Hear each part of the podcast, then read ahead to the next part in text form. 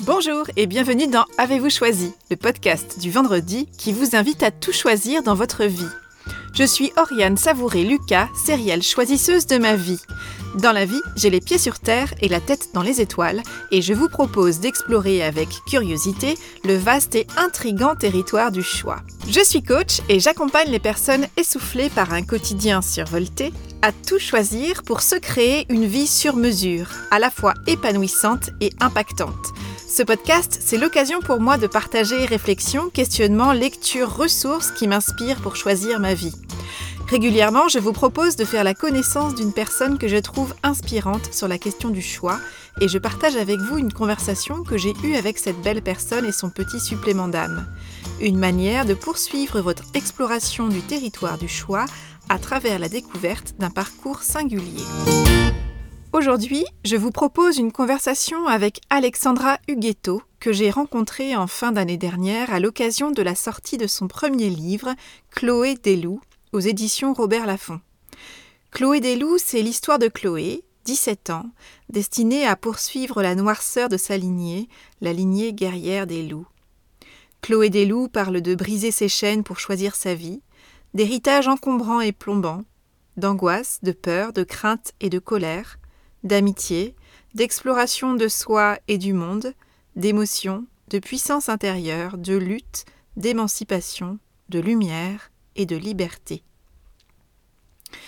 Et j'ai eu envie de rencontrer Alexandra parce que le thème du choix est au cœur du livre qu'elle a écrit, au cœur de cette aventure littéraire et éditoriale, et au cœur du parcours de cette femme inspirante aux multiples facettes et aux multiples casquettes, celle de femme, d'épouse, de maman de jeunes jumeaux, de sociologue, de consultante, de coach, de podcasteuse et d'écrivaine. Alexandra a d'abord bien réussi dans la vie, avant de prendre le temps et le soin de trouver son chemin vers plus d'épanouissement et de réalisation joyeuse, pour réussir sa vie au sens large, pour exprimer toutes ses facettes, pour prendre toute sa place, pour donner de la voix et devenir qui elle est vraiment, une messagère de pensée lumineuse. Alors j'ai d'abord fait la connaissance d'Alexandra par réseaux sociaux et par téléphone interposé il y a bientôt deux ans, alors que l'idée de lancer un podcast qui s'appellerait Avez-vous choisi faisait son chemin dans mon cœur, dans ma tête et dans mon agenda. J'avais alors pris contact avec Alexandra qui avait lancé quelque temps avant son podcast La petite chronique lumineuse, où déjà la voix, l'écriture et le développement personnel étaient centraux. J'ai eu ensuite la joie de suivre l'éclosion de son identité d'autrice éditée depuis 2018. Alexandra a en effet fait partie des trois lauréates du concours d'écriture lancé par les éditions Robert Laffont en partenariat avec le studio de podcast Nouvelles Écoutes. Et pendant un an, nous avons pu suivre par épisode de podcast interposé les coulisses de l'aventure éditoriale. En décembre dernier, quelque temps après la sortie de Chloé Desloups et en pleine période de promotion, un déjeuner puis une conversation dans son pied-à-terre, dans son cocon parisien, nous ont donné à Alexandra et à moi l'occasion d'une rencontre en face à face pour converser autour du thème du choix. Adolescente, Alexandra avait un rêve, une vocation. Elle voulait devenir chanteuse lyrique. Une blessure au larynx a brisé son rêve de jeune adulte pour Alexandra, qui se rêvait artiste, ce coup d'arrêt brutal a sonné comme une fin de non-recevoir. C'en était fini pour elle de la musique. Plus de voix, plus de musique. Il était hors de question pour elle de faire de la musique ou du chant à moitié, et pas à la hauteur des rêves qui l'avaient fait vibrer jusque-là. Alors du jour au lendemain quasiment, Alexandra a fait une croix sur son rêve devenu inaccessible et a fait un choix professionnel de raison. Elle a rejoint les rangs d'un grand groupe français. Elle est partie à la mine, comme elle le dit, et c'est de manière besogneuse qu'elle a abordé le travail durant de nombreuses années. Performante et efficace, Alexandra a monté les échelons dans le domaine des ressources humaines, 15 années de réussite et 15 années colorées un peu par l'ennui aussi. La qualité de son travail était reconnue, cela marchait très bien pour elle, mais les étincelles n'étaient pas vraiment au rendez-vous professionnel. Puis, elle a choisi de voler de ses propres ailes et de se créer davantage une vie sur mesure. Elle s'est lancée à son compte comme consultante en accompagnement au changement et comme coach. C'est aussi à cette période que son envie d'écriture, tout aussi palpitante qu'effrayante, est née. Ses rêves d'artiste ont refait surface lorsque, lors d'une nuit de vacances à bord d'un cargo au large de la Norvège, elle a reçu en rêve la visite inattendue de Chloé, futur personnage de Chloé Desloups. Alexandra dit avoir été choisie par Chloé et que ce personnage lui a offert une belle occasion de renouer avec son identité d'artiste. Occasion qu'elle a choisi de saisir et d'investir de plus en plus. Le processus d'écriture puis l'aventure éditoriale qu'a vécue Alexandra lui ont offert un espace pour oser exprimer crescendo son identité d'artiste, longtemps restée dans l'ombre et derrière le rideau. À travers son livre, Alexandra a à cœur de partager ses leçons de vie et espère permettre à quelques personnes de gagner du temps dans leur propre cheminement.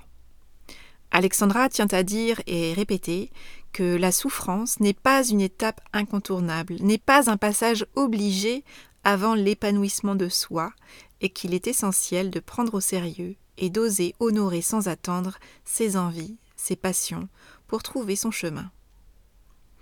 Au cours de notre conversation, Alexandra et moi avons parlé, entre autres, de processus d'écriture et d'aventure éditoriale, et de la place essentielle du choix dans ces deux temps littéraires.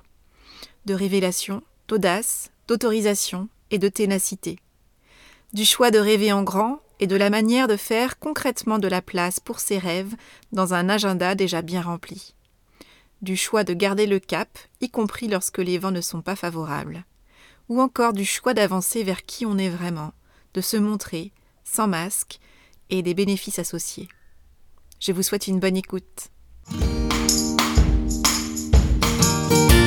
Bonjour Alexandra. Bonjour Ariane. Merci beaucoup d'avoir accepté mon invitation dans Avez-vous choisi? Euh, Je suis très heureuse qu'on se rencontre euh, dans le cadre bah, d'une actualité qui est riche pour toi avec la, sortie de ton premier roman, Chloé des loups, dont on va forcément parler ensemble. Que dire sur Chloé Desloups si ce n'est que bah, c'est une, une, jeune fille, Chloé, de 17 ans, qui est pétrie de peur, de doute, de honte aussi, en lien avec sa, lignée familiale. Et puis c'est une jeune fille qui, a très peur de beaucoup de choses et qui va finalement choisir euh, d'opter pour la lumière, euh, d'opter pour euh, la joie, la danse dans la vie de chaos qu'elle mène, mmh. et qui va choisir de prendre les rênes de sa vie et d'inventer en fait euh, sa vie euh, un peu contre vents et marées. Est-ce que ça, ça, résume un peu euh, ce que tu as voulu mettre de l'histoire de Chloé? C'est parfaitement résumé, merci beaucoup. Et merci de, bah, de, prendre le temps pour cette interview et pour me faire passer dans ton... me, me mettre à l'honneur dans ton joli podcast. Merci Alexandra. Ce que je trouve très touchant dans, dans l'histoire de, de, de, Chloé Desloups, c'est bien sûr bah, le roman lui-même et puis l'histoire de ce roman l'histoire de, de, cette jeune Chloé. Et ce qui m'a tout de suite interpellée quand j'ai euh, un petit peu lu et écouté euh, ce que tu disais de, cette aventure d'écriture, et cette aventure éditoriale, on va aussi en parler, c'est euh, que tout a commencé par le fait que c'est Chloé qui t'a choisi. Donc c'est déjà une histoire de choix dès le démarrage en fait de cette aventure. Est-ce que tu peux nous dire comment a démarré bah, justement ce, ce, choix de Chloé de te choisir toi? Ah oui, ça c'est c'est une, une, conviction euh, profonde de ma part d'avoir été euh, choisie par ce personnage qui a souhaité que je raconte son histoire. Et je le vis comme un, comme un, cadeau euh, magnifique de sa part. D'ailleurs, je l'ai tellement vécu comme un cadeau qu'au début, ça m'a un peu impressionné et que j'ai eu du mal à me, à me lancer dans l'écriture parce que j'avais peur de ne pas être à la hauteur de ce de, de, de, ce personnage et de son histoire. Alors comment ça s'est passé? euh, C'était tout à fait inattendu. Nous avions euh, des jumeaux d'un an. C'était la première fois avec mon mari qu'on s'accordait une semaine entière de vacances. On était éreintés. parce qu'en plus, euh, enfin, juste comme ça, pas... Je, au passage, j'avais quand même créé mon, mon, activité de freelance. Donc voilà, on était en, en pleine tornade et on avait besoin d'une semaine au calme avec rien. On avait choisi euh, pour ça de partir sur un bateau cargo qui allait remonter tous les fjords norvégiens jusqu'au Cap Nord. Et on s'est dit, là c'est cool, on va regarder la neige. Et puis c'est tout. Hmm. Et une nuit, à deux heures, j'ai ouvert les yeux parce que je ne sais pas si j'avais commencé à rêver ou si c'est venu les yeux ouverts, je ne sais plus. Mais est arrivé... Euh, le personnage, son prénom, Chloé, c'était clair, hein, elle, avait 17 ans, elle s'appelait Chloé. Euh, elle avait un rapport difficile avec son père qui voulait lui transmettre et lui faire porter des choses dont elle ne voulait pas. Il y avait ce monde imaginaire avec les plateformes en suspension dans le vide, des passerelles qui permettaient de faire passer des jolies choses, mais aussi des choses pas belles qui se jouaient entre elle et son père. Bref, tout était là. Et euh, je, me suis assise euh, dans mon lit en me disant, mais... Euh, d'abord, je pensais que c'était un film. C'était tellement clair et visuel dans ma tête et ça m'a traversé l'esprit de me dire, euh, tiens, je, vais écrire un scénario. J'avais fait, il y a longtemps, longtemps, longtemps, une petite formation de scénariste quand j'avais une vingtaine d'années. J'avais oublié le truc, mais cette nuit-là, je me suis dit, c'est vrai, j'ai fait cette formation, je pourrais retrouver euh, mes papiers, mes documents pour voir comment on écrit un scénario. Je pourrais écrire un scénario et ça sera un film. Et, et puis... je me suis dit non, non, l'entreprise est trop folle. déjà, si c'est un livre, ça serait déjà pas si mal. Et de fait, j'ai opté pour, euh, pour le bouquin. Et à partir de là, j'ai embêté tout le monde, parce que j'avais concrètement même pas de stylo, même pas de feuille, rien. Mais t'étais vraiment partie pour regarder la neige, donc concrètement. c'est ça. Mais c'est ça, donc euh, quand même, le capitaine euh, m'a donné quelques feuilles simples avec un stylo. à la première escale, en fait, j'ai trouvé fond d'un fjord, d'une papeterie, pour m'acheter un joli cahier. Et j'ai commencé à écrire. voilà comment, ça, comment cette belle histoire euh, a commencé. Et puis il y a eu un second choix, justement, ça a été, il y a eu ce choix donc euh, de Chloé, hein, de, de t'élire toi, Alexandra, comme étant euh, son porte-drapeau et son porte-plume aussi, hein, pour coucher sur papier les mots qu'elle te dictait quelque part, en tout cas qu'elle t'invitait à considérer tu as fait le choix en fait d'honorer ce, ce, projet aussi, de, de, lui accorder de la valeur et puis d'imaginer comment tu pouvais le, décliner concrètement euh, sous la forme d'un livre. Euh, dans quelle mesure ça a été un choix facile ou, ou difficile d'honorer justement ce projet-là, d'y aller vraiment à fond? Euh, Je dirais que ça a été en même temps extrêmement jubilatoire parce que j'avais j'avais vraiment besoin de réinvestir cette identité d'artiste qui sommeillait en moi. J'avais été chanteuse dans une autre vie. Ça n'avait pas pu euh, se poursuivre, donc j'avais un besoin fou de, réinvestir cette identité artistique. Donc tout ça, du coup, m'a mis dans un état de jubilation vraiment intense. Et dans le même temps, euh, euh, il y avait deux choses difficiles. La, la première chose, c'est trouver du temps. j'avais quand même des jumeaux qui avaient un an, je venais de créer mon activité de freelance. Euh, c'était assez compliqué de trouver du temps pour écrire. Surtout que j'ai tout de suite bossé, mon activité a très bien marché euh, dès le début, donc je n'avais pas beaucoup de temps. Donc la difficulté a été, un, le temps, et seconde difficulté, surmonter mes peurs. J'ai mis longtemps à me sentir à la hauteur de l'histoire et à la hauteur de l'écriture d'une fiction. Je pense que je me serais sentie plus à l'aise pour écrire autre chose. Donc j'ai commencé par faire un détour où j'ai écrit euh, un bouquin plus ou moins autobiographique. Et j'ai eu grand grand plaisir euh, à l'écrire, mais celui-là je l'ai trouvé facile à écrire, donc il est sorti très vite. Euh. Puis on pourrait rien en faire d'ailleurs, je ne pense pas qu'il ait une quelconque valeur éditoriale, mmh. mais néanmoins il m'a débloqué. Mmh. Ça t'a permis de mettre le pied à l'étrier et de te dire bon, visiblement je sais écrire, je, sais produire quelque chose. Maintenant, euh, je m'attelle euh, à ce qui me, voilà, me trotte dans la tête depuis quelque temps. Voilà. Donc j'ai pu commencer à écrire les premières pages de Chloé, euh, voir que, que, ça me plaisait.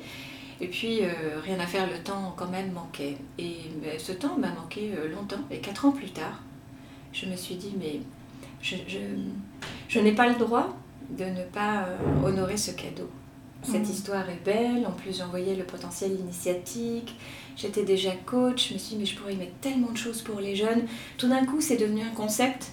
L'histoire m'a été offerte, mais le concept avec le développement personnel, ne pas avoir même défis, tout ça c'était moi. Et mm. c'était ce qui me tenait à cœur moi. Et du coup l'ensemble, je me suis dit c'est pas possible, tu peux pas passer à côté. Et puis en même temps si tu continues à ne pas faire de vrais choix, Mm. Euh, ça peut durer encore 4 ans de plus, et puis 4 ans, et puis 4 ans, puis un jour de te dire à la fin de ta vie que ah, c'est vrai que tu aurais eu envie d'écrire un livre. Et ça, je, je, je n'ai pas voulu avoir ce regret-là. de, ne pas honorer ce projet, qui du coup était très complet. Je pouvais y investir tout ce que j'étais, la féministe, celle qui s'occupe des femmes et la, la, liberté des femmes, d'écrivains, tout, tout en même temps. Hmm. Donc là, j'ai dû faire des choix sur le temps. Alors justement, concrètement, qu'est-ce que parce que je trouve ça très intéressant de, souligner combien, euh, oui, il y avait ce rêve, il y avait cette vision qui était très claire, et combien c'est important quand on a ces rêves-là et qu'on y tient, qu'ils ont du sens pour nous, de concrètement leur faire de la place dans notre vie telle qu'elle est aujourd'hui et de ne pas attendre que tout soit parfaitement organisé et ordonné, que les enfants aient le bon âge, que euh, le temps soit enfin là, alors que concrètement le temps on l'a jamais. Donc ce que je trouve vraiment intéressant dans ce projet-là, c'est que tu avais à la fois pris la mesure de l'ampleur du projet, et que voilà passer euh, ces années à, laisser maturer le projet de manière très intériorisée même s'il y avait déjà des bribes d'écriture qui avaient été amorcées tu t'es dit bon bah maintenant en fait soit j'honore ce projet soit j'imagine tu ne l'as pas dit mais soit je, décide je choisis de, ne pas l'honorer et, du mm. coup je passe à autre chose mais là je, sens que vraiment tu as eu à cœur de, de traduire ce rêve cette vision en plan d'action très concrète euh, et qui nécessitait du coup des ajustements très quotidiens et très euh, très matériels en fait dans une organisation qui était très voilà très déjà très rythmée j'imagine et très organisée. Donc concrètement qu'est-ce que tu as mis en œuvre? Qu'est-ce que tu as choisi de modifier de retirer pour faire de la place à ce projet là euh, c'est vrai que finalement les actes posés ont été extrêmement pragmatiques, hein, parce que autant tout le concept, tout ça, c'était identitaire, artistique, et puis fou, et puis beau, et tout en même temps, autant euh, lui donner les, conditions de possibilité d'exister, ça, ça a été absolument logistique et, pragmatique. Donc j'ai commencé par regarder quand je pourrais écrire. et j'ai vu que j'avais la portion congrue mes enfants avaient 4 ans, euh, c'était assez impensable d'imaginer écrire le week-end avec deux enfants de 4 ans euh, à la maison, un mari fatigué par sa semaine de travail, moi-même fatiguée par ma semaine de travail. Bon, j'ai vu que je ne pourrais pas travailler le soir non plus, parce qu'après ma journée de boulot, plus la journée qui continue ou qui commence, on ne sait plus, avec les enfants en bas âge, euh, je n'écrirais pas le soir parce que j'étais fatiguée. Mm. Et à l'époque, euh, les enfants étaient trop petits pour que j'ai le jus pour me lever à 4 heures du matin, ce que j'ai fait euh, l'année dernière par exemple. Mais ils étaient plus grands, c'était plus facile. Donc j'ai vu que finalement, le seul temps sur lequel je pouvais mordre, c'était mon temps de travail. Voilà, pragmatique. Là, j'ai du temps où je peux être chez moi toute seule. Donc j'ai fait un business plan à partir. Donc, jusque-là, j'avais fait un business plan pour ma boîte en mm. disant bah voilà combien je chiffre, combien ça coûte, c'est quoi les charges et je, voilà comment j'arrive à, maintenir un équilibre qui me satisfait pour les ma boîte et je me suis dit non mais en fait il n'est pas là le deal du tout. Le deal c'est c'est quoi le business plan qui fait que ça passe pour euh, payer euh, l'appart euh, et puis la bouffe? Mm. Et, ça t'a défini ton ton seuil en fait, ton seuil euh, de salaire. De salaire et au-dessous duquel ça passait pas et du coup tu serais angoissé euh, et que ça allait pas être serein pour toi de travailler sur ce projet et d'honorer ce projet-là, mais au-dessus duquel finalement tu étais dans du bonus et que réduire cette activité-là d'autant, c'était aussi libérer du temps et de l'énergie pour un projet que tu avais envie d'honorer. C'est ça. Donc euh, de fait, j'avais renié sur tout ce que je pouvais renier. Et là, là pour le coup, je, je, du coup, on était en phase avec mon mari sur le fait que je me donnais les moyens de pouvoir honorer ce projet, ce qui supposait que pendant euh, deux ou trois ans, bon, ben, on ferait moins de trucs. Mais du coup, je me suis mise euh, à minima. Et le minima a fait que j'ai quand même cédé à des partenaires euh, presque 30% de ma clientèle. Hum. Et je me suis dit, ok, ça passe ric-rac, mais là, ça passe. Donc là, ça a été un vrai choix ah structurant. Structurant et aussi un choix de vie. Donc et c'était aussi euh, toute la. Enfin, ça dénotait, démontrait toute la valeur que tu accordais aussi à ce projet-là et, cette ambition que tu posais aussi dans tes actes euh, d'honorer ce projet, de te donner vraiment tous les moyens d'aller au bout. Mmh. Et oui. Et là, effectivement, j'ai récupéré du coup du temps en journée. Euh, qu'au début je ne savais pas trop bien occuper euh, d'ailleurs, parce que je me suis beaucoup débattue avec mes peurs après, une fois que la question du temps s'est résolue, euh, est arrivée la question du doute. Hmm. en suis-je capable Écrivain, non mais n'importe quoi, mais qu'est-ce que c'est que ça Alex, tu arriveras jamais au bout du truc. Bref, donc après j'ai lutté contre mes dragons, donc on peut pas dire que mes premiers mois étaient extrêmement productifs, mais c'est pas grave, enfin en tout cas je me suis mise en chemin et du coup j'avais du temps. Donc tu as créé, tu as levé ce frein qui était autour du temps, qui est souvent le premier frein qu'on mm. identifie hein, et qu'on avance aussi comme, euh, mm-hmm. comme prétexte ou comme excuse. J'ai pas assez de temps, je ferai ça plus tard quand j'aurai du temps. Toi, tu avais créé toutes ces conditions-là pour mm. avoir enfin du temps. Et mm. ça a été au, fruit, au prix de nombreux efforts, euh, y compris financiers. Ah bah euh, et une fois que tu avais ce temps-là, finalement, il y avait une deuxième couche. finalement, ça a été là vraiment de, bah, de, de faire face à toi-même, en fait, et face à ce projet et mm. cette identité d'écrivaine et d'autrice que tu avais envie d'incarner. Concrètement, euh, voilà, je choisis de l'incarner comment, finalement, c'est ça aussi. Oui, après, ça a été d'autres choix. le choix d'oser, finalement, c'est voilà, un, autre choix qui s'est joué. Une fois que la question financière était euh, réglée, euh, et qui n'était pas euh, dans la plus grande sérénité quand même, parce que j'étais freelance, hein, on m'avait beaucoup dit, oh, faut pas céder des clients, faut pas dire non à des clients. Enfin, ne peut pas dire que ce choix était serein, mais par contre c'était une décision ferme. Mais il n'était pas serein, parce que j'étais pas sûre que ce soit serein financièrement longtemps. Ah oh, bah écoute, c'est pas grave, à un moment il faut le faire. Mmh. Et puis j'ai eu la chance d'être soutenue euh, par mon chéri qui m'a dit ok, ok, allez vas-y, euh, faut, le faire, faut le tenter, faut le faire, c'est super. Bon, une fois ça a levé, malheureusement, il y avait le doute derrière. Mmh. Et là, là, ça a été le, le choix d'oser, le choix de me dire je peux, j'ai le droit, je m'autorise à, j'ai le droit, j'ai le droit à cette euh, carrière artistique, pourquoi pas, euh, qui se représente à moi sous une autre forme. Allez, on y va. Euh. Mm. Donc là, là j'ai beaucoup travaillé sur mes peurs, sur mes croyances limitantes.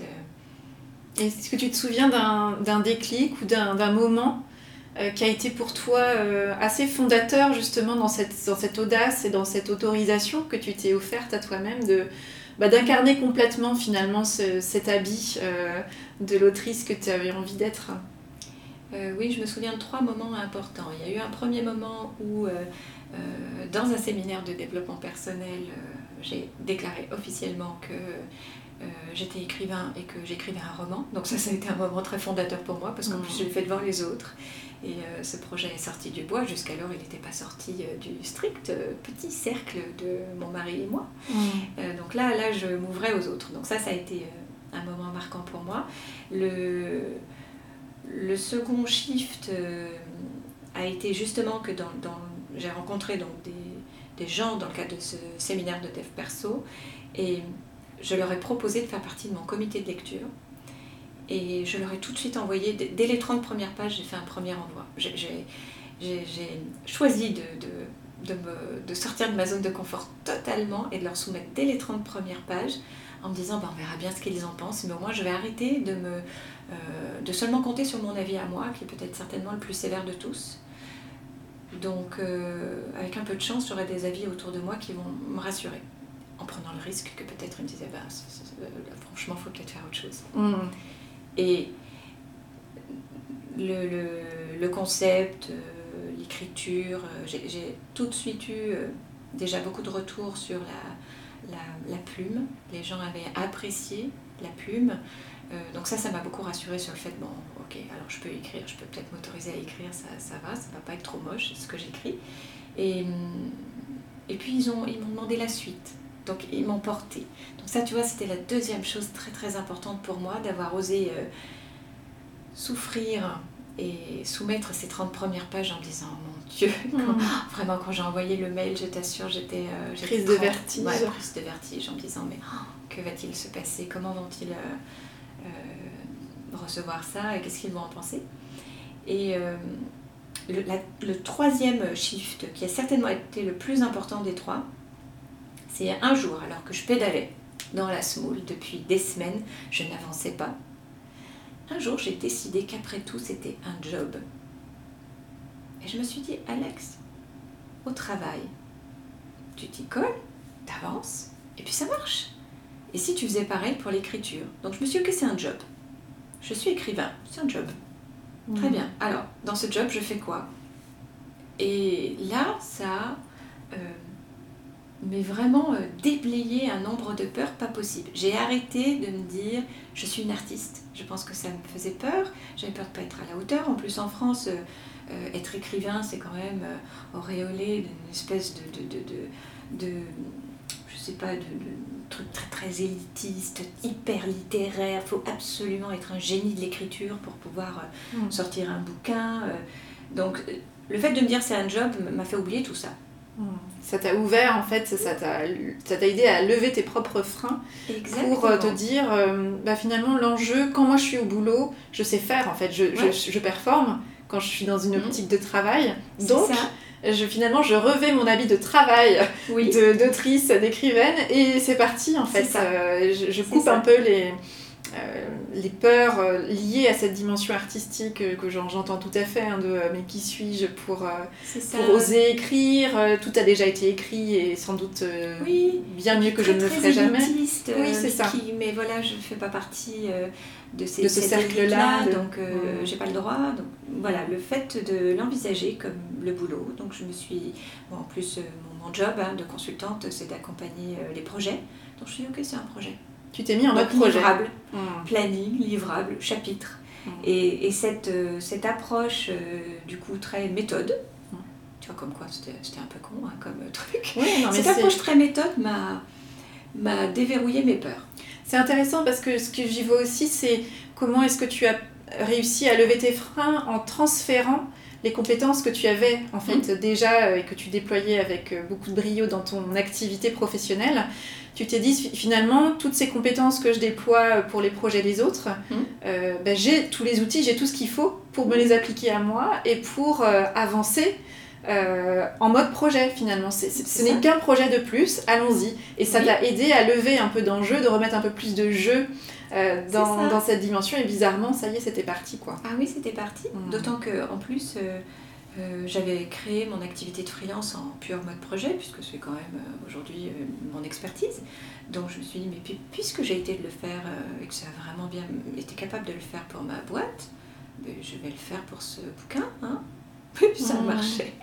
Donc, ça a marché. Donc du coup, tu t'es vraiment mise en mode projet. As, concrètement, tu as fait un rétro-planning, tu as fait... Euh, euh, avais des échéances. Euh, oui, j'ai défini des livrables avec chacun des personnages, la structure du bouquin, mes guidelines en termes de dev perso, parce que j'ai aussi passé un temps... Ça aussi, j'ai fait une pause en fait dans l'écriture en me disant j'ai vraiment envie que ce soit un livre apprenant.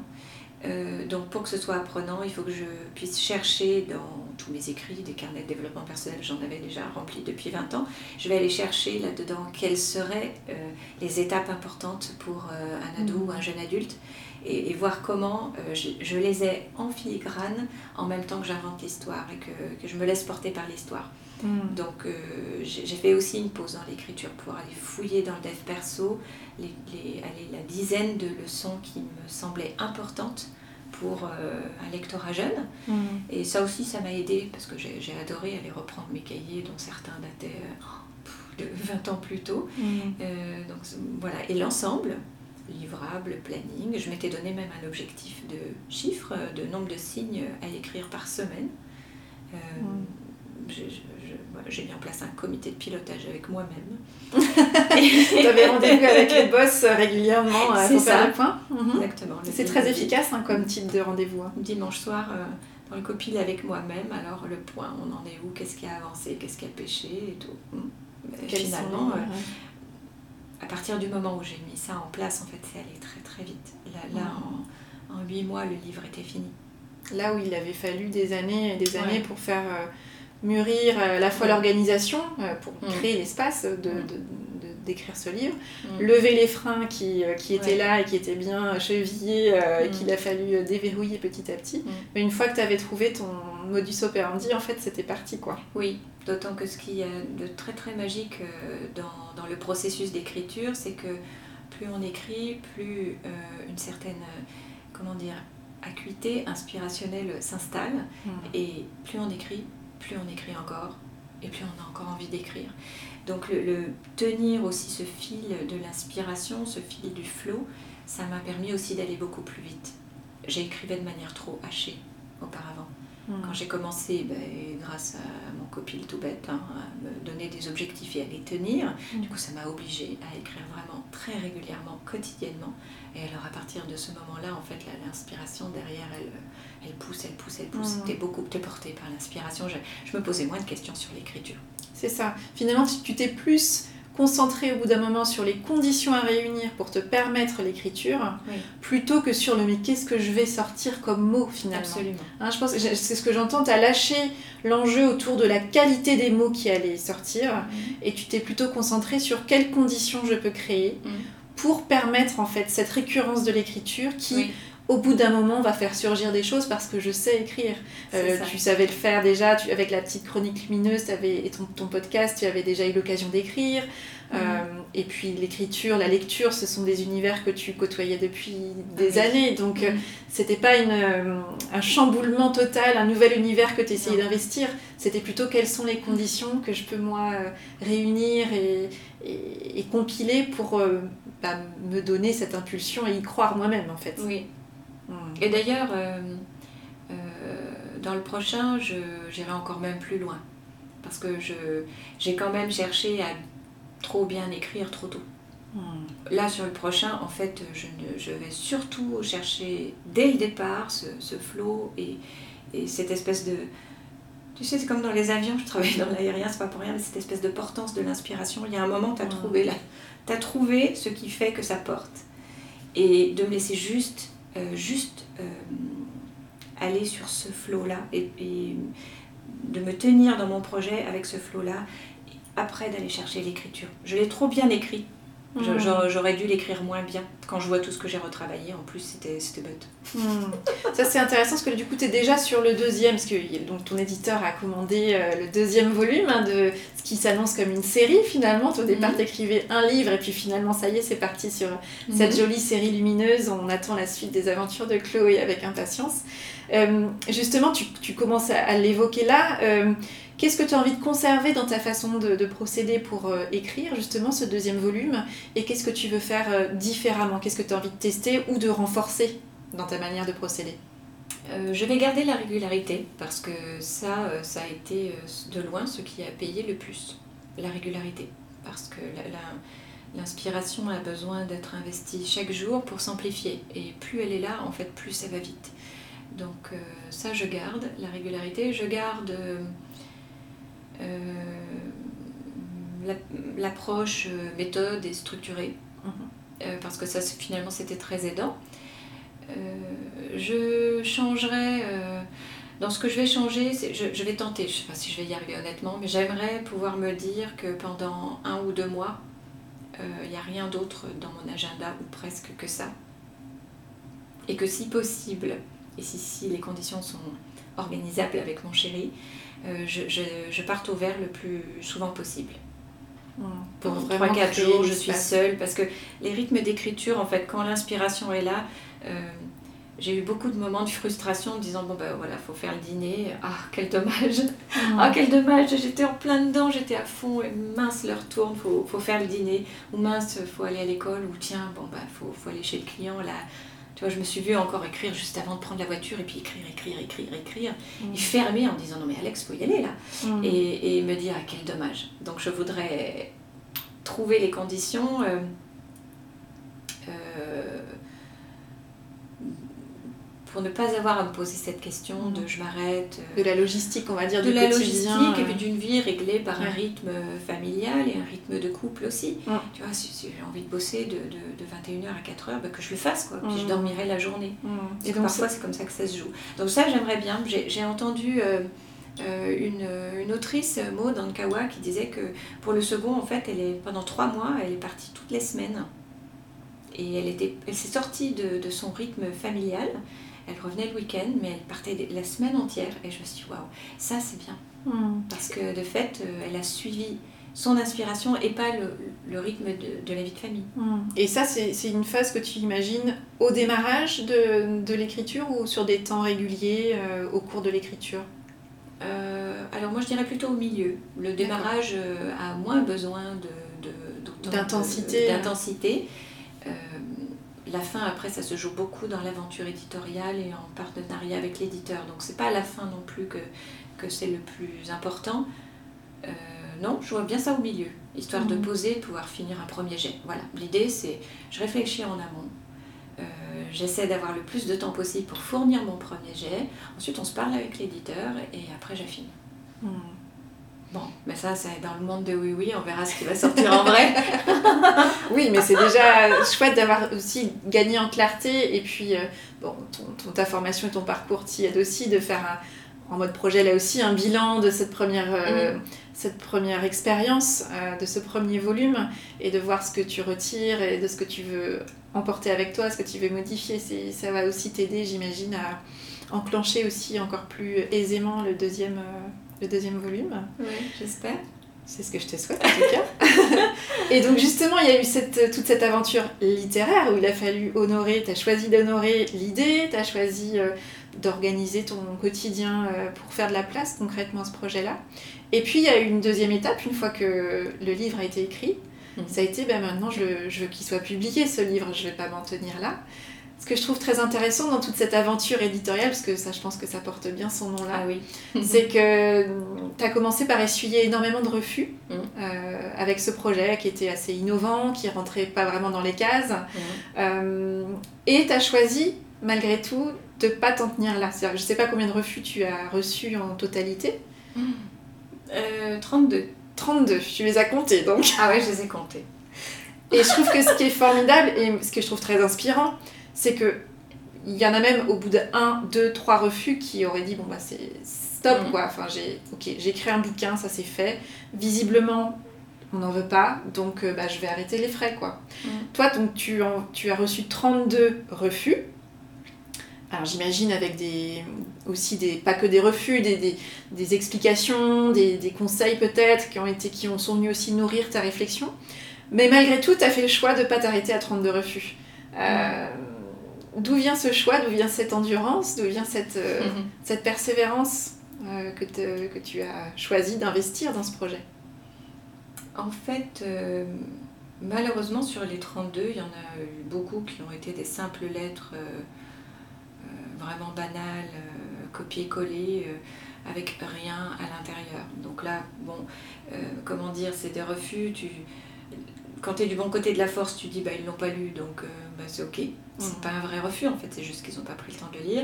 Et puis quand tu es du mauvais côté de la force, tu dis bah non, ça les a tellement pas intéressés qu'ils ont même pas pris le temps de te faire un retour. Bon, donc écoute, j'avais choisi aussi de me dire bah ils m'ont pas lu. Bon, c'était un choix que j'ai fait avec moi de me dire je reste du bon côté de la force. Euh, sur ce projet. Euh, après, ce qui m'a quand même aidé, c'est que j'ai finalement j'ai lu trois lettres euh, très encourageantes et les trois étaient de grosses maisons d'édition et étonnamment adultes d'ailleurs, pas jeunesse. où il y a même une lettre où, vraiment en plus c'était une très très belle émission, maison d'édition qui était tout à fait dans ma cible. là ils m'ont dit que c'était un peu un crève-cœur, mais que bon, ils avaient un planning éditorial très chargés et qu'ils n'avaient pas pu, mais qu'ils avaient beaucoup aimé, beaucoup aimé le personnage, beaucoup aimé Chloé. Et que ils avaient le regret de me dire que c'était pas jouable parce qu'il fallait bien prendre une décision. Donc ces, ces, trois lettres qui étaient encourageantes et puis de belles maisons m'ont fait dire quand même que ok non là il y a, un je potentiel. peux en faire quelque chose puisque ça a quand même accroché. Moi j'ai envoyé au service manuscrit hein, tout simplement donc c'est pas si facile d'accrocher en passant par ce biais-là. je me suis dit non il y a peut-être euh, et peut-être quelque chose à faire. Ensuite, j'ai quand même eu un moment de découragement où je me suis dit, bah, c'est pas grave, j'avais commencé un autre roman en me disant, bon, bah, c'est peut-être pas, c'est peut-être pas celui-là qui sera publié en premier, c'est pas grave, je, vais en écrire un autre. J'ai toujours su que Chloé Delou serait publiée. Mais je me suis dit, c'est pas grave, je vais en écrire un autre. Donc j'avais investigué soit un bouquin de développement personnel, soit un autre roman.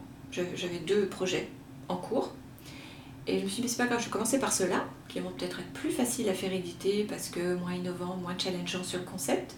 J'avais bien compris qu'en plus c'était compliqué mon bouquin parce qu'on savait pas sur quelle étagère de librairie le mettre, ni dans quelle collection, et que ça, ça posait un problème. Mm. Donc je me suis dit, ok, je vais faire un truc qui est plus dans les clous. Et je le ferai publier après, bah, quand j'aurai été publié une fois, en théorie ça devrait être plus facile.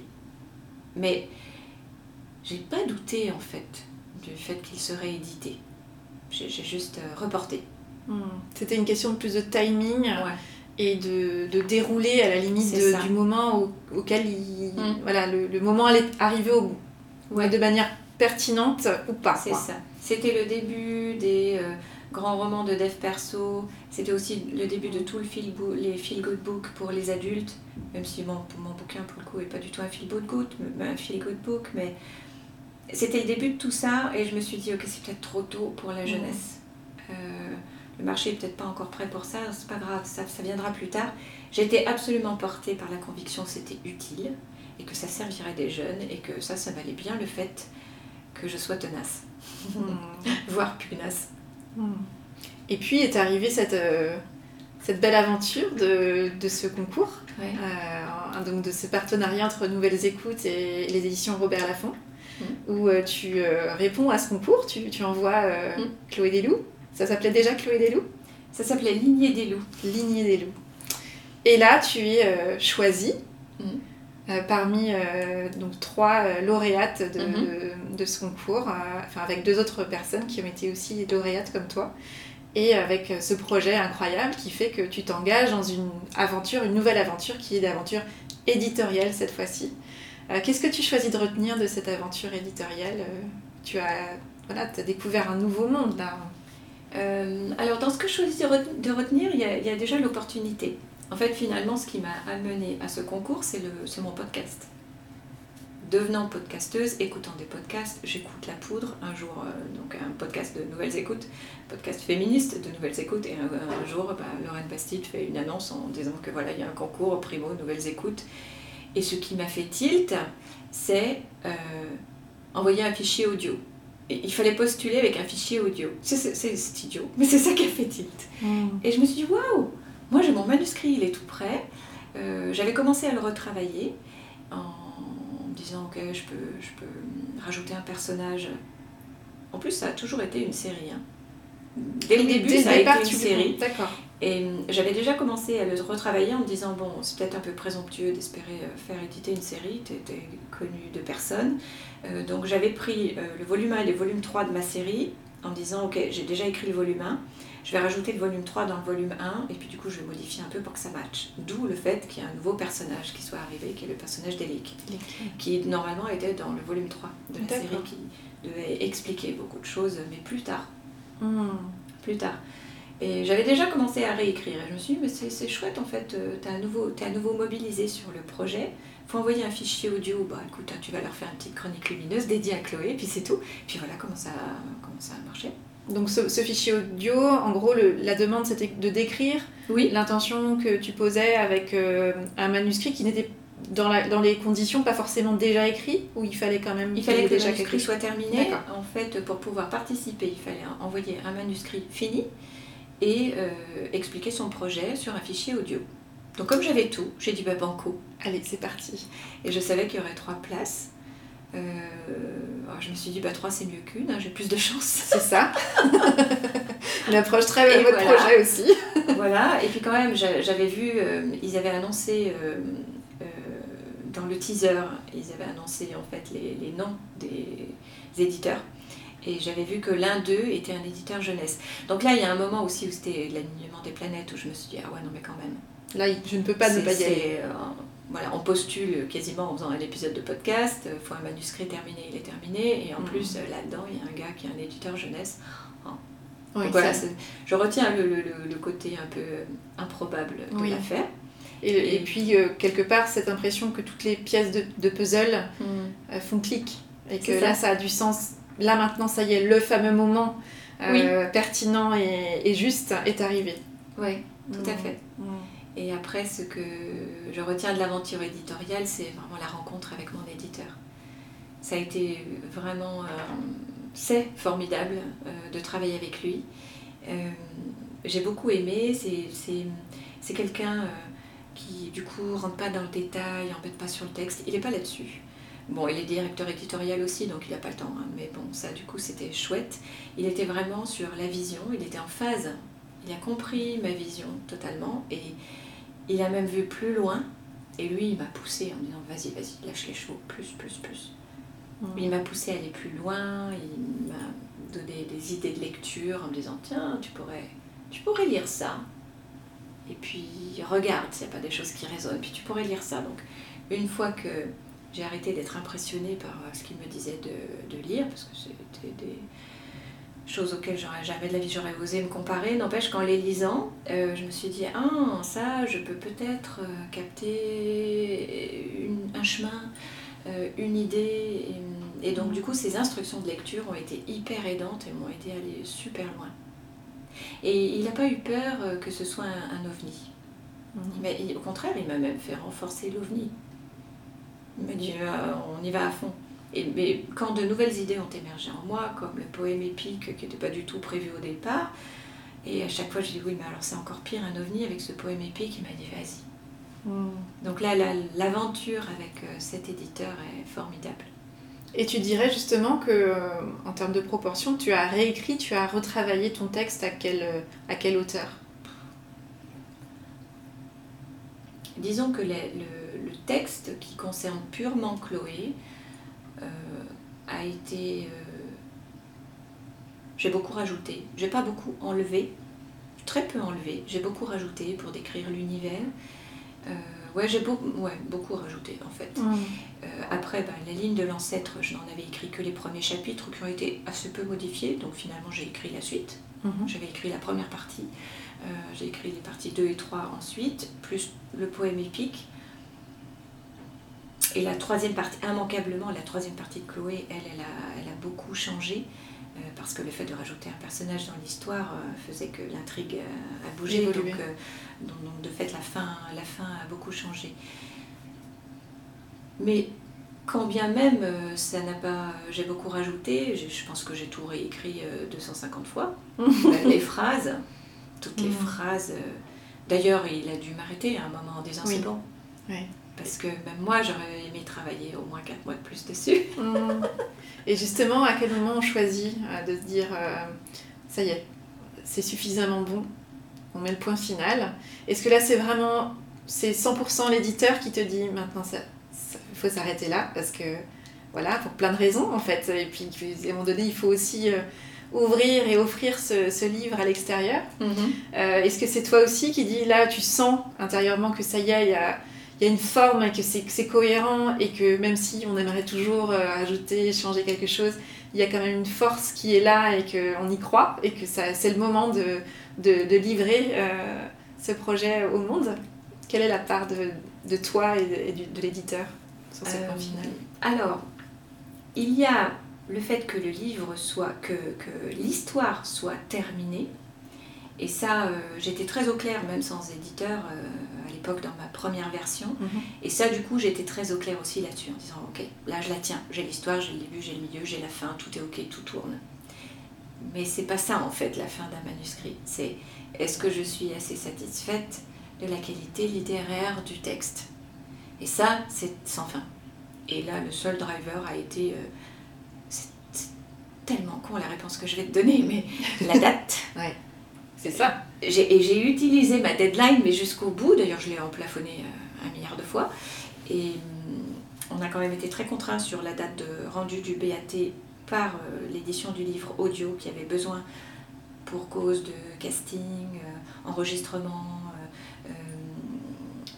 préparation des voix, toilettage des voix, enfin bref, un livre mm. audio quand même c'est beaucoup plus complexe et ça prend beaucoup plus de temps à produire mm. que le manuscrit à imprimer. Oui, puis ça mobilise encore un autre, euh, voilà, un autre euh, niveau d'acteur. On était hyper drivé, il y avait une deadline euh, stricte et une fois que j'ai emplafonné la deadline deux ou trois fois, il y a un moment où de toute façon on m'a dit stop. Mm. Donc finalement, c'est ça qui m'a arrêté. Mm. Et vraiment la veille, j'ai encore envoyé à 7h du matin, le, le, je, la, dernière des deadlines c'était le 19 juillet, en plus c'était le jour où je déménageais, enfin ça a été cauchemardesque l'affaire. Mais c'est pas grave, assise sur mes cartons dans mon salon vide, euh, j'avais hurlé pour qu'on me laisse ma box et que je puisse avoir encore internet. Un peu de réseau jusqu'au bout s'il vous plaît. C'est ça. Et j'ai encore modifié mon poème épique. J'ai encore envoyé des chapitres en plus du poème épique à 7h14 le matin. Et pour cette partie-là, du coup, euh, c'est une personne de l'équipe de mon éditeur qui m'a accompagnée. Lui, le directeur éditorial, il n'avait pas assez de temps pour faire tout ça. Et il y a un moment où elle m'a dit C'est le dernier envoi. C'est super que tu aies fait cet envoi, mais là, c'est le dernier. On s'arrête là. On s'arrête. des cartons et déménage maintenant.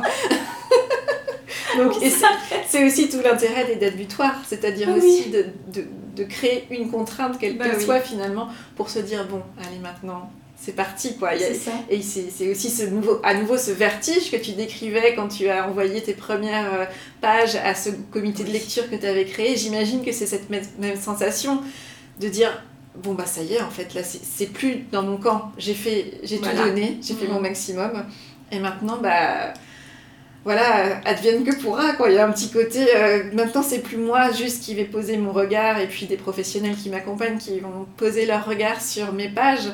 Il va y avoir d'autres avis, d'autres mm. regards, de gens qui ne, ne suivent pas cette histoire-là depuis des mois, mais qui vont découvrir ces mots-là. Et voilà, j'imagine qu'il y a un mélange d'excitation et de, de grande peur, voire d'angoisse, quoi. Oui, alors cette peur-là vient un peu plus tard parce que quand tu rends ton manuscrit, en fait, il y a encore les étapes de BAT et puis de validation du BAT. BAT bon à tirer. Hein. De bon à tirer, oui, pardon. Euh, où là, vraiment, on est, on est d'accord, on change plus une virgule et ça part chez le fabricant et le fabricant imprime et fait les bouquins concrètement. Mhm. Cette étape de vertige, elle vient justement euh, juste après euh, l'étape de fabrication où il y a des, on va dire, des espèces de premiers prototypes une vingtaine de, livres qui sont fabriqués et là qui sont envoyés euh, aux journalistes. Euh, ça s'appelle les premières épreuves et là le vertige arrive en disant ah cette fois d'autres vont le lire et que vont-ils en penser? Et c'est en même temps la joie de mmh. dire bah ça y est. Oui, l'aventure de Chloé commence, d'une certaine manière la mienne se termine. Mmh. Par contre Chloé, elle, elle commence son aventure. Mmh. Elle m'a offert euh, ce cadeau maintenant, elle va vivre sans moi. Et du coup, ces personnages, c'est, en plus, j'ai adoré le fait qu'on soit mis d'accord sur le fait que ce soit Chloé Desloups le titre. Mm. Euh, c'était euh, assez magique pour moi que le, prénom de ce personnage soit dans le titre. Euh, parce qu'elle a sa vie maintenant, sans, mm. sans moi. J'ai servi de porte-plume, comme tu l'as dit au mm. début. Et, et ça, c'est à la fois, à la fois le bonheur, et en même temps, la grande trouille de dire oh, mais si tout, le monde le trouve complètement nul, ça va être affreux, que vais-je que, je faire? Et c'est une nouvelle étape qui, qui démarre avec euh, toute cette phase de promotion aussi que tu es en train de vivre. Euh, oui. Et qui, où tu vois aussi, tu entends aussi les mots qui sont lus. Euh, par Carline, par exemple, qui, qui, qui, est la voix de Chloé dans le, dans le livre audio et qui mm. a fait quelques lectures lors de, de, rencontres avec des lecteurs dans des librairies, etc. Donc euh, c'est aussi, voilà, j'imagine, il y a un côté, euh, tu as deux garçons, mais c'est aussi euh, ta fille quelque part qui, qui prend son envol d'une manière littéraire, mais voilà, il y a un côté, mhm. bon, bah, va vivre ta vie et j'espère qu'elle sera belle. C'est ça. Mhm. Et au final, le, la comparaison avec euh, le fait d'être maman et elle marche bien parce qu'en a en même temps j'ai peur pour elle et en même temps je suis très heureuse et, je, je, pousse, je la pousse d'un côté très fort et, et je m'abstiens parfois de la pousser en disant mais non mais bon allez il faut qu'elle vive euh, sa vie euh. hmm. voilà et puis après les premières critiques géniales arrivent et puis les premières critiques moins géniales et bon c'est c'est le métier qui rentre. C'est ça, on apprend à tracer son chemin au milieu de, de tous ces avis-là. Mon éditeur m'a dit prépare-toi aux montagnes russes, les grands moments de, les grands moments de, de, joie et euh, les grands moments d'inquiétude. Il me dit prépare-toi aux, montagnes russes et regarde le paysage. Hmm. C'est joli. le paysage est toujours joli, profites-en. C'est ça. Donc quand je sens euh, l'inquiétude arriver, euh, je me dis non, non, non Glenn m'a demandé de regarder le paysage. Ok, ok. Je mhm. regarde le paysage et je me laisse faire. Euh, dans le livre, Chloé écrit J'ai bien fait de choisir de ne plus me cacher. Être authentique, ça paie. Hmm. Quand j'ai lu cette phrase-là, j'ai trouvé très très belle parce que ça dit aussi beaucoup de choses, aussi des leçons qu'on apprend et que je pense tu as eu à cœur de, traduire mhm. euh, dans, ton, dans ton livre. Et, en lisant cette phrase, j'ai aussi le sentiment que c'était une phrase qui décrivait très bien ton parcours mm. euh, et en quoi euh, euh, tu allais de plus en plus vers qui tu es et mm. ce qui te tient à cœur vraiment. Est-ce mm. que C'est quelque chose qui, qui, résonne pour toi? Ah oui, merci. C'est. Merci. Déjà, je vais commencer par là. merci Oriane d'avoir noté ça. Euh, je ne l'avais pas, c'était pas du tout conscient, mais néanmoins extrêmement ça vibre très bien. Euh, avec l'écriture, je suis enfin euh, celle que je suis rassemblée. Euh, il y a plein de pans dans ma J'ai passé ma vie jusqu'alors à cacher des pans de ma vie. Bon, j'étais au boulot, personne ne savait que j'étais musicienne dans une autre vie. Quand j'étais musicienne, personne ne savait que côté, je faisais quand même des études et que j'avais un job et que ça marchait bien. Et puis quand j'étais consultante, personne ne savait que j'écrivais. Enfin, je passais mon temps à occulter des parties de moi, euh, du coup, et à afficher les parties qui étaient conformes euh, à l'environnement que j'avais autour de moi. Et avec l'écriture, c'est la première fois, et surtout avec la sortie de ce livre, ben finalement que j'ose me montrer. Voilà, mon profil LinkedIn aujourd'hui, euh, j'ai affiché Chloé Desloups dans mon bandeau. Ça, a l'air tout bête, ça ne l'est pas. Symboliquement, ça a été assez difficile à faire. Jusque-là, c'était un bandeau très corporate qui correspondait à ma boîte. Et là, euh, tout d'un coup, d'afficher le fait que oui, bah, je suis consultante, mais enfin, je suis surtout euh, auteur, et j'espère que ça va continuer longtemps, euh, c'était, très fort pour moi. Et ouais, j'ai arrêté de me cacher. Une autre chose aussi que j'ai pu investir, c'est la dimension spirituelle. la première version de Chloé était certainement moins spirituelle que celle qui a été écrite. Et j'ai décidé aussi de dire, mais non, mais ça, ça c'est ma vie, c'est une partie importante de ma vie. Donc, puisque ça résonne beaucoup avec Chloé, il n'y a aucune raison que je n'en parle pas et que je ne l'écrive pas. Donc ça aussi, c'est, voilà, on va dire que dans la version finale, euh, il y a beaucoup de choses que je n'avais pas osé écrire. Hmm. Donc c'est vrai. Donc Chloé, elle t'aide aussi euh, sur ton chemin de d'unité en fait, d'être toi et entièrement toi, tout le temps, en toutes circonstances. Là où effectivement, euh, très souvent dans le, jeu qu'on joue euh, dans, dans l'entreprise, dans euh, les différents cercles finalement dans lesquels on évolue, je, enfin, je, je, je, trouve, et j'incarne aussi ça hein, bien sûr, qu'on a tendance à, à montrer une partie de qui on est et de, mm-hmm. de, ce qui semble le plus juste de montrer à ce moment-là et le plus adapté en fait à l'environnement euh, plus conforme. plus conforme et puis plus plus voilà plus attendu. On nous a choisi notamment quand on est dans, dans, dans l'entreprise hein, mm-hmm. on nous a choisi pour un environnement particulier pour une mission singulière.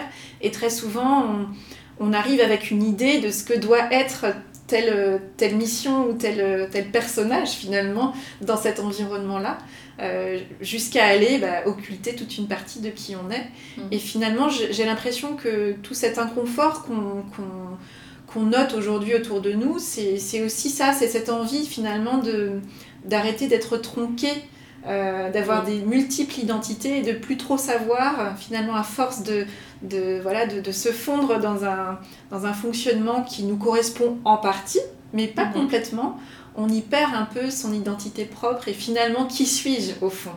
Et j'ai le sentiment qu'avec euh, l'écriture et notamment avec euh, euh, bah, cette autorisation que tu t'es offerte avec l'écriture de Chloé mm tu tends à, embrasser toutes ces, toutes ces facettes de toi-même mm. qui vont de la chef de projet à l'écrivaine, à l'artiste, à... c'est tout ça qui, qui, fait que c'est Alexandra mm.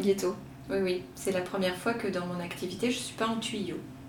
Voilà, il n'y a pas un tuyau pour la sociologue, un tuyau pour la philosophe, un tuyau pour l'artiste. Non, c'est euh, vraiment chaque tuyau correspond à une pièce du puzzle et dans Chloé Desloups, le puzzle est complet.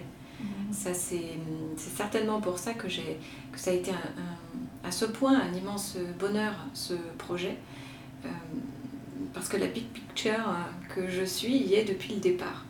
Mhm. Ça, c'est une opportunité qui m'est offerte depuis la première fois et que je me suis offerte. Bien sûr. pour la première fois dans ma vie. Bravo mm. pour ça. Et puis, justement, quel, quel choix ça t'ouvre et ça, ça t'offre maintenant euh, d'avoir franchi cette, cette étape-là? Vers quoi ça t'emmène euh, dans les prochains grands choix qui t'attendent? Alors, vers l'écriture, euh, ça c'est absolument certain, en espérant pouvoir lui consacrer de plus en plus de place pour le reste, écoute, je ne sais pas. Et tant mieux. Et tant mieux. tant mieux. Mais l'écriture, j'aimerais aussi beaucoup euh, pouvoir reprendre mon podcast, évidemment en tant que chanteuse, utiliser la voix. C'est la voix est vraiment un médium qui est important pour moi. Mhm. Donc j'aimerais pouvoir avoir du temps pour le podcast. mais l'écriture, oui, ça, le futur sera autour de l'écriture, c'est certain. Mhm. Là, là, je n'ai plus de doute. Oui, en fait, c'est raconter des histoires, que ce soit par les mots écrits ou les mots dits. C'est ça. C'est ça. C'est même plus transmettre des messages que raconter des histoires. Hmm. Vraiment, aujourd'hui, je me sens euh, dans, dans cette nécessité de transmettre. Eh bien, c'est tout ce que je te souhaite pour la suite, Alexandra. Je te remercie vraiment beaucoup de m'avoir accordé ce temps. Je souhaite une belle vie à Chloé Desloups. Euh, je suis impatiente de lire la suite. Et tu parlais de film tout à l'heure. Quand j'ai lu Chloé Desloups, je me suis dit ça, ça va être un film dans quelques années. Et c'est tout le bonheur que je souhaite à Chloé et à toi. merci, oui, oui d'accord, avec plaisir. merci pour cette très très belle euh, interview et tes questions euh, très pointues et très intéressantes. Merci. Merci beaucoup Alexandra et bonne continuation à toi.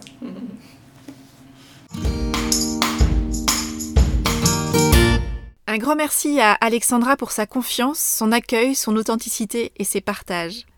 Merci à Chloé de nous avoir offert une occasion en or de nous rencontrer et de nous connecter en personne avec Alexandra. Je souhaite à Alexandra de continuer à déployer ses ailes d'artiste et de poursuivre son travail de messagère pour dire l'importance d'une vie choisie, sans masque et sans attendre. Et si vous avez des ados et des jeunes adultes dans votre entourage, pris dans la tempête intérieure de ces années de questionnement, d'affirmation de soi et de construction, je vous invite à leur proposer la lecture de Chloé Desloups et à le lire vous-même. Ce livre, qui mobilise l'imaginaire tout en étant très pragmatique, propose des clés aux adultes qui peuvent accompagner à dépasser ce que les ados traversent, ce qui bouge pour eux. Je souhaite bonne route à Chloé et à Alexandra. Je me réjouis de découvrir bientôt la suite de cette série lumineuse. Et vous, que vous a inspiré cette conversation? Je vous invite à identifier l'idée, la phrase ou le mot que vous choisissez d'en retenir. Avec quoi de nouveau repartez-vous de cette conversation? Quel est le petit pas que vous pouvez planifier dans les prochains jours pour mettre en œuvre dans votre quotidien ce qui vous a inspiré? Si vous voulez en savoir plus sur Alexandra Huguetto et son actualité, alors direction son site alexandrahuguetto.com.